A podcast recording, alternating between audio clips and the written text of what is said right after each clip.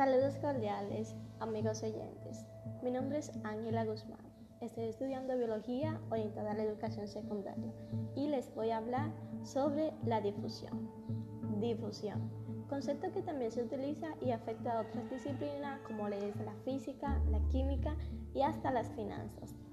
Entrando en materia, les digo que la difusión es un proceso mediante el cual los átomos, o podemos llamarlo también moléculas, pasan de una región de mayor concentración a una de baja concentración. Esta se da por lo regular en gases y líquidos. El proceso de difusión sucede a través de una membrana semipermeable y se estarán preguntando, ¿qué es una membrana semipermeable? Pues les cuento. Una membrana semipermeable es aquella que no permite pasar dentro de la célula a todo tipo de moléculas.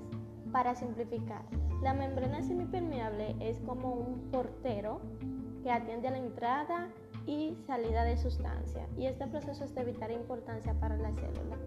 También les cuento que la difusión es un evento muy importante para los seres vivos porque a través de esta se mantienen ciertas condiciones y se realizan ciertos procesos. Entre ellos les cito dos como ejemplo.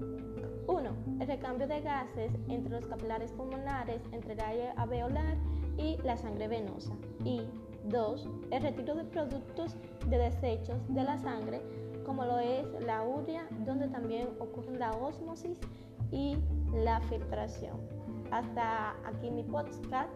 Espero que hayan podido aprender de él.